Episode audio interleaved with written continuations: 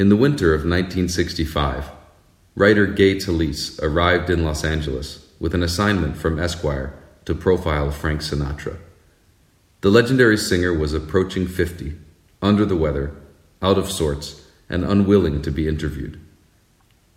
So Talese remained in LA, hoping Sinatra might recover and reconsider, and he began talking to many of the people around Sinatra his friends, his associates, his family his countless hangers on, and observing the man himself wherever he could.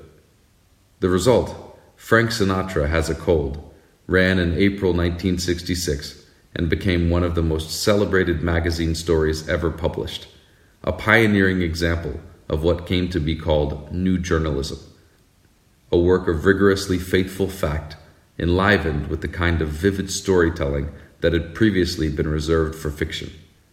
The piece conjures a deeply rich portrait of one of the era's most guarded figures and tells a larger story about entertainment, celebrity, and America itself.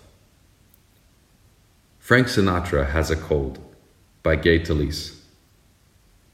Frank Sinatra, holding a glass of bourbon in one hand and a cigarette in the other, stood in a dark corner of the bar between two attractive but fading blondes who sat waiting for him to say something. But he said nothing.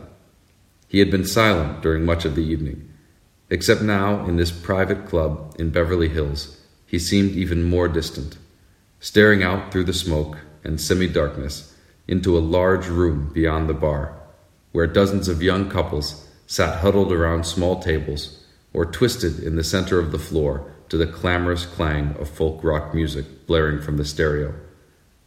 The two blondes knew as did Sinatra's four male friends who stood nearby, that it was a bad idea to force conversation upon him when he was in this mood of sullen silence.